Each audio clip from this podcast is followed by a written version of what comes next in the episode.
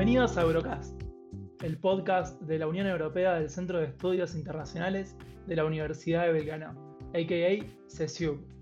Nuestro esfuerzo para comunicarles la actualidad económica, política y social de los 27 países miembros de la Unión Supranacional más famosa del mundo. Somos Mechi y Martín, y en el episodio de hoy les vamos a contar qué países fueron a las urnas en el viejo continente durante el 2021. Portugal y Países Bajos serán los protagonistas del episodio de hoy. Empecemos.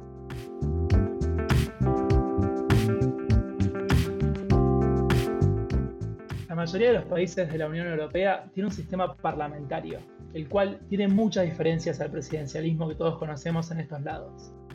En la Unión Europea algunos países tienen primer ministro, otros presidente, otros presidente y primer ministro, como en Francia, otros primer ministro y rey, como en Países Bajos, Suecia o Dinamarca, y otros, como Alemania, presidente y canciller. Pero, Martín, ¿por qué pasa esto? Básicamente, en los países parlamentarios existe una división clara entre el jefe de gobierno y el jefe de Estado. División que no existe en los regímenes presidencialistas. El jefe de gobierno ejerce la dirección del poder ejecutivo, que puede ser conocido como primer ministro, premier, canciller, presidente del Consejo de Ministros, presidente de gobierno o Taoiseach, como en Irlanda. Por último, el jefe de Estado tiene la representación formal del país. No siempre es elegido a través del sufragio popular y sus capacidades están limitadas. Un dato no menor a tener en cuenta es que para poder ser premier, los candidatos necesitan lograr una mayoría en el Parlamento. En general, su partido no logra esta mayoría de escaños y tienen que recurrir a la formación de coaliciones con otros partidos. Tengamos en cuenta este dato porque vamos a retomar a este concepto. Perfecto, Mechi. Ahora arrancamos con los países en cuestión. Recordemos que hoy vamos a tratar de Portugal y de Países Bajos.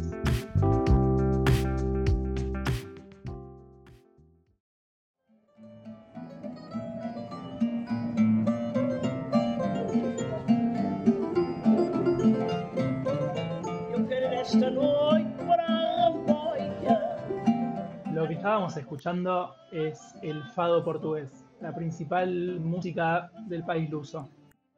Ponemos esta música porque necesitamos transportarnos mentalmente a Portugal, que el 24 de enero fue a las urnas. No para elegir a su primer ministro, cosa que hicieron en 2019, sino para elegir presidente. Y ganó quien todos esperaban que ganase. El popular Marcelo Rebelo de Sousa, del Partido Socialdemócrata. Mechi, no te voy a preguntar si conoces a Marcelo, Menos mal, pero yo sí te voy a preguntar, ¿qué funciones tiene el presidente en Portugal, Martín? Si bien el presidente portugués cumple funciones más bien protocolares, su cargo dura cinco años. Y esto demuestra el claro apoyo que tiene el actual presidente conservador, quien sacó el 60% de los votos. ¿Saben cuánto sacó su principal contendiente? ¿Cuánto? 12% sacó Ana Gómez del Partido Socialista. Y para poder explicar esto, les quiero contar un poco sobre quién es Marcelo. Marcelo Rebelo de Sousa, el presidente portugués, fue electo primariamente en 2016 y es considerado por muchos el presidente más popular del mundo. Pero ¿cómo se llega a ser tan popular siendo presidente? Es la pregunta. Situémonos en Portugal, un país que tiene muchas cosas parecidas a Argentina, son muy futboleros. Marcelo Rebelo de Sousa era un comentarista de fútbol, así como una especie de Macaya Márquez, que era muy querido por su inteligencia y por su simpatía. Con el paso del tiempo se metió en política, se metió en el Partido Conservador, aunque para los del Partido Socialista es el conservador más de izquierda que pueden conseguir. Y Marcelo Rebelo de Sousa, a su vez, es una persona sumamente carismática, que a pesar de tener 72 años, es conocido por tener el récord en, en Portugal de cantidad de selfies. ¿Cómo es esto? En 2019 yo estuve viviendo en Europa y en Portugal me contaron que Marcelo Rebelo de Sousa se había sacado, y esto estaba chequeado por una encuestadora, más de 330.000 selfies con portugueses. Y que el 50% de la población quería sacarse una selfie con Marcelo. Pará, pará, pará, pará. Entonces, yo estoy caminando por la calle en Portugal, me le cruzo a Marcelo y me saco una selfie. Así de fácil. Exactamente. ¿Sabes cómo se llama el término? Porque tiene un término. No me muero, ¿cómo? Marcelfie. bueno, bien. Es creativo. sí, no solo Sí, creó la Marcelfi, sino que eh, una, hubo dos también movidas por este lado, publicitarias. Una que vos te podías bajar una aplicación y, por ejemplo, estabas en tu casa, abrías la aplicación Marcelfi, te ponías la cámara y te aparecía Marcelo de Sousa abrazándote. Me muero. ¿Se entiende? Sí, sí, sí. Y la otra era una aplicación, o una, una publicidad, mejor dicho, por, la, por el cual, por ejemplo, yo te quiero mucho a vos y hacía que Marcelo te llamase y te despertase. Y te decía, la línea textual era, Mechi, me tuve que salir de una, de una, reunión, pero no quería dejar de pasar por acá y darte un beso. ¿Qué? ¿Pero eso era una grabación real o inteligencia artificial? Era tomando declaraciones reales de Marcelo y poniéndolo al, al servicio de la aplicación. El fenómeno Marcelo es un fenómeno muy grande que obviamente en Argentina no estamos tan al tanto. Y si bien el fenómeno Marcelo puede parecer muy simpático por su carisma, también hay que decir que él ha vetado leyes a favor de eh, la comunidad LGBTI, por ejemplo, porque no olvidemos que es un presidente conservador, a pesar de lo carismático que puede llegar a, ser. Bueno, y vamos con lo último y ya pasamos a Blanda, Mechin, si te parece bien. Perfecto. La elección se produjo en el peor momento del país, desde el inicio de la pandemia, lo que resultó en un enorme número de abstenciones y que menos del 40% del padrón concurriese a votar por lejos la más baja de las 10 elecciones presidenciales realizadas bajo la Tercera República creada en 1976. A su vez se confirmó la tendencia portuguesa de que aquel presidente que es electo siempre triunfa cuando busca su reelección. La perlita de la elección fue el buen número de votos conseguidos por el candidato de extrema derecha, André Ventura, quien sacó casi medio millón de votos, lo que representó el 11% del total de los votos emitidos. Su agrupación, Chega, nació en 2019 y representó el desembarco de la extrema derecha en uno de los pocos países europeos que venían evitando este fenómeno. Yo quiero dejar una conclusión y es que invito a todos nuestros oyentes a que se descarguen la aplicación y se saquen una selfie con Marcelo. Una Marcelfie. Perfecto. Pasamos ahora a Países Bajos, si te parece. Perfecto, vamos para allá tomémonos un avión.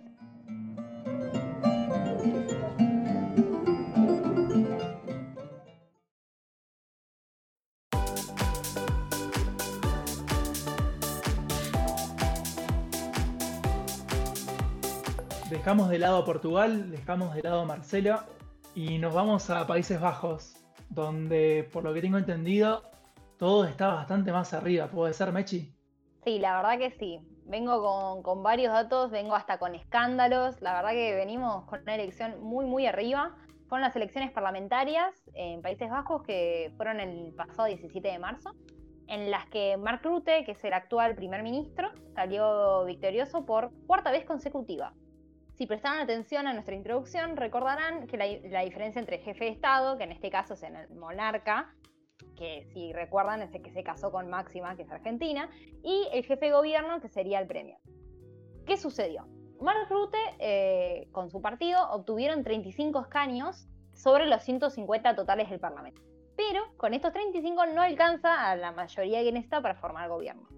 Para poder lograr la mayoría de 76 escaños para formar un gobierno, necesita hacer una coalición con otros partidos políticos. Para poder hacer esto, eh, hay un arduo proceso de negociaciones. Y acá es donde arranca el problema. Ya arrancamos mal con Países Bajos. Porque uno dirá, bueno, cuatro años, este señor ya tiene una facilidad para formar coaliciones después de tantas veces que ganó. Pero lamentablemente en este caso no. Si bien ya tiene la confirmación del partido centro izquierda, que sacó bastantes escaños, pero no logran llegar a los 76, hubo un conflicto luego de las elecciones que hizo que le baje, no solo le baje la imagen a Mark Rutte, sino que también todos los partidos se enojen con él. No sé si quieren, Martín, ¿qué decís? ¿Voy al conflicto o voy a explicar el sistema de partidos? Eh, vamos primero al sistema de partidos y ya después nos metemos de lleno al conflicto. Y ahí te voy a decir cómo le dicen a Mark Rutte, no como le digo yo, como le dicen la, la prensa internacional. Bueno, antes del chumería, entonces ahora sí, vamos con información un poco más seria. Hay que tener en cuenta que en Países Bajos el sistema de partidos está atomizado, porque tenemos 17 agrupaciones, que es un montón. Esas 17 claramente no entran todas al Parlamento, pero sí lo que tenemos en cuenta es que cada una tiene poca, una poca cantidad de escaños. Entonces la coalición gobernante va a estar formada por varios partidos sí o sí.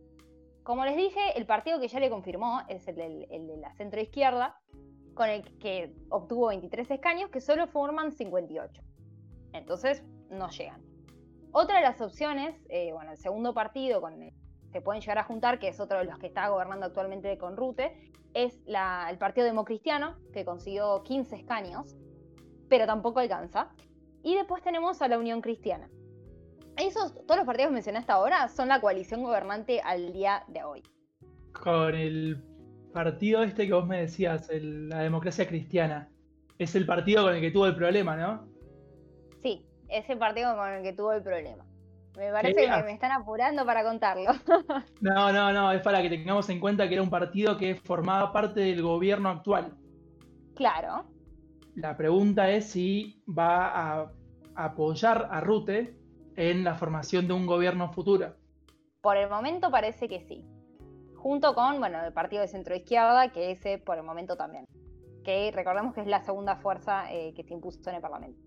Otros partidos que tenemos en este sistema, bueno, tenemos partidos de ultraderecha que la verdad que Mark Rutte no se lleva muy bien con la ultraderecha. En su totalidad son tres partidos que juntan 28 escaños pero como no son compatibles con Rute, antes del conflicto tampoco era una posibilidad eh, juntarse en la coalición.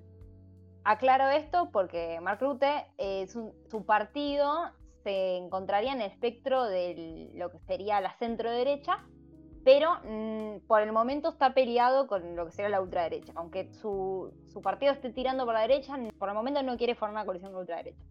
Y después tenemos tres partidos de izquierda, cada uno tiene entre 8 y 9 escaños, que fueron una opción, pero ahora no lo son, después del escándalo. Y después tenemos un pequeño partido que es nuevo, que solo tiene tres escaños, que había, se había pensado como una opción, pero esa ya había sido descartada porque el pequeño partido de tres escaños no tenía muchas ganas de ya meterse en una coalición. Tenía, quería estar un tiempo en el Parlamento para consagrarse antes de meterse en un gobierno. Ahora, paso directo al escándalo. En los parlamentarismos hay todo un procedimiento para formar gobierno se llevan a cabo negociaciones entre los partidos, en general impulsadas por el líder del partido con más escaños, en este caso Mark Rutte. Las negociaciones suelen consistir en repartir ministerios entre los partidos que van a formar la coalición. El problema fue que se lo acusa a Mark Rutte de haber mentido.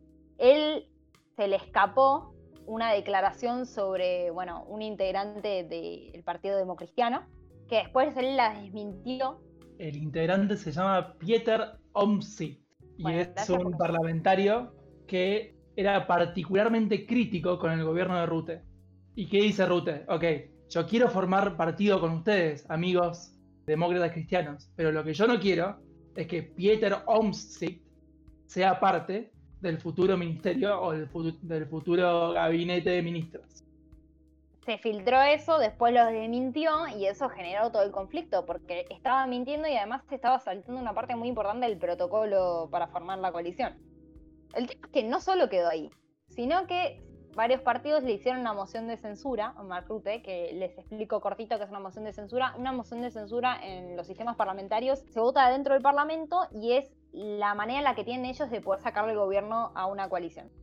Así como el Parlamento te da el gobierno, también te lo puede sacar el partido que propuso la moción de censura era el partido de extrema derecha que estuviste mencionando recién, que son la oposición formal, encabezada por un personaje que si pueden googleenlo, se llama Gert Wilders, que tiene un pelo muy parecido a Trump. Ustedes ven esos pelos que, que son muy característicos de la extrema derecha. ¿Y la moción de censura tuvo cabida o no tuvo cabida? No lograron conseguir la mayoría necesaria, pero yo creo que eh, lo que logró es que el 60% de las personas, o sea, los ciudadanos de, Países Bajos, tengan una mala imagen de Mark Rutte. Muchos manifestaron en encuestas que para ellos él tuvo que haber renunciado después de todo este escándalo, cosa que no sucedió. Creo que ahora es el momento para que te diga cuál es el apodo de Mark Rutte. A ver. No es un apodo mío, es un apodo que se puede encontrar si también se lo googlean. Se lo conoce como Mr. Teflón. Porque todo le resbala. Tiene la capacidad de que todos los escándalos le resbalen. Y eso hace que hace cuatro mandatos él siga siendo el líder de Países Bajos. Y yo creo que la tendencia se va a repetir. Por más que hoy el 60% de los neerlandeses no entiendan qué hace Mark Rutte todavía siendo el líder de gobierno, yo creo que va a poder surfear la ola. No sé qué te parece a vos, Mechi. El tema es que yo lo que creo es que ahora el resto de los partidos no confían en él. Entonces, aunque él pueda seguir siendo Mr. Teflón, ¿cómo va a lograr una mayoría? Ese es el problema, porque no, los números no me dan, y a él tampoco. Yo creo que con tiempo y negociación va a poder torcer un par de brazos porque el número de bancas lo sigue teniendo. A pesar del escándalo, no es que se llamó a elecciones. Ahora, si llegan a llamar a elecciones, sí, el panorama va a cambiar completamente. Se va a ir nuestro amigo Mr. Teflón. Habrá que ver porque tenemos también el ejemplo en Israel de cómo, de cómo Bibi va surfeando nuevas olas constantemente. Yo creo que, que Mark Rutte es, un ejemplo de ese tipo de político que, que siempre cae bien parado. Esperemos que se apure, porque ya hace un mes pasaron las elecciones y todavía no formó una coalición. Mucha suerte, Mark.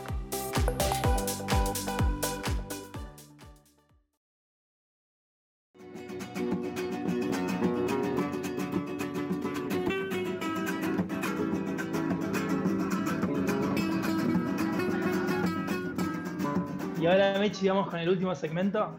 El último segmento, ¿cómo, cómo se llama? Out of Context Unión Europea. Que es un segmento que poco tiene que ver con, las encuestas, poco tiene que ver con las elecciones. Es una noticia relacionada con la Unión Europea, pero un poco sacada de contexto. Y esa es la idea, distender un poco, llevarlos a otro lado. Lamentablemente tiene que ver con el coronavirus, que es algo que nadie quiere escuchar, pero tiene un poco de humor, así que yo creo que va a ser algo un poco divertido. Lo sitúo un poco qué es lo que pasó no sé si saben, supongo sabrán que Europa todavía sigue con el coronavirus, ya van como por la tercera ola, y lo que supuso que este año hayan tenido restricciones nuevamente. Por ejemplo, en Francia los bares no abrieron, los hoteles seguían cerrados, sí hubo un toque de queda bastante fuerte que estaba desde las 7 de la tarde.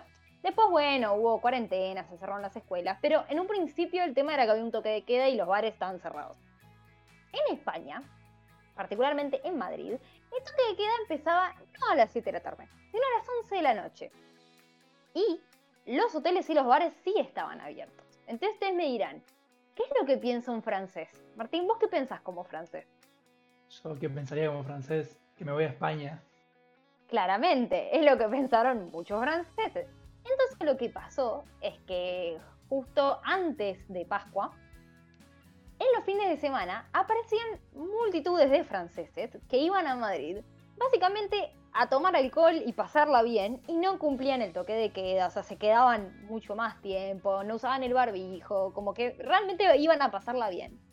Los verdaderos beneficios de ser un habitante de la Unión Europea, ¿no? Claramente. El tema es que acá se hubo un debate interno porque los madrileños estaban muy enojados, eh, porque bueno, como les dije, esto fue antes de, lo que sería el fin de, Pascua, y a ellos les prohibieron que puedan ir al interior del país a visitar a sus familiares. Les prohibieron eso, entonces ellos decían, para, para, para, a mí me prohibís, no puedo ir a ver a mis papás, pero tengo un montón de franceses que no están cumpliendo ni nada y están tomando. Esto fue un poco más divertido porque se animaron a nombrarlo al proceso como turismo de borrachera. O sea, como que ya tuvo un título. Este era el turismo de borrachera. No venían a hacer otra cosa que no sea tomar alcohol y divertirse. A lo que con tantas críticas, salta el gobierno de Madrid y dice, no, no, los franceses vienen por nuestro arte, nuestros museos, nuestra cultura. Y claramente esto terminó en internet lleno de memes, todos burlándose con fotos de franceses tomando alcohol con de fondo pinturas como si estuviesen en un museo, pero en realidad estaban todos de fiesta. Y, fue un debate bastante arduo, pero bueno, es una situación que puede pasar en Europa. Las críticas se, volvieron cada vez peores, eh, el gobierno quedó en ridículo porque esto fue un turismo de borrachera, nadie fue a los museos lamentablemente. Y todo esto en contexto de que se aproximan las elecciones en Madrid, así que se pueden imaginar cómo viene el clima por allá. Así que bueno, ¿qué aprendemos de este conflicto? Que si la fiesta no va a los franceses, los franceses irán hacia ella. Y recuerden, la frase es la, de la Revolución Francesa, liberté, fraternité et accord. Y alcohol sería para la gente que no sabe francés. Perfecto, Mechi. Me dieron ganas de ir a Madrid o a, cualquier lado. La verdad, tengo unas ganas de viajar con esto del COVID.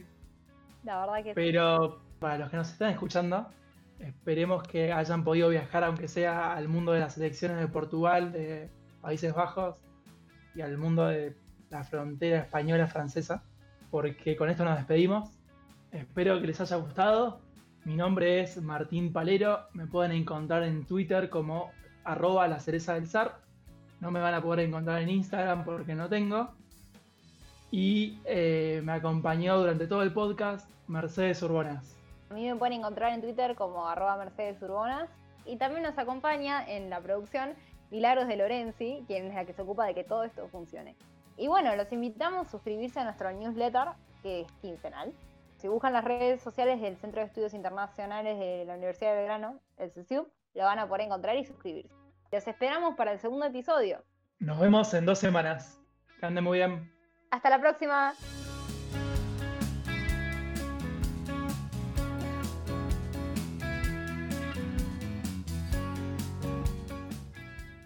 Mechi, Decime. ¿ya te bajaste la Marcelfi? No, todavía no. Sí, bajátela y mandame la foto con Marcelo, por favor. Yendo.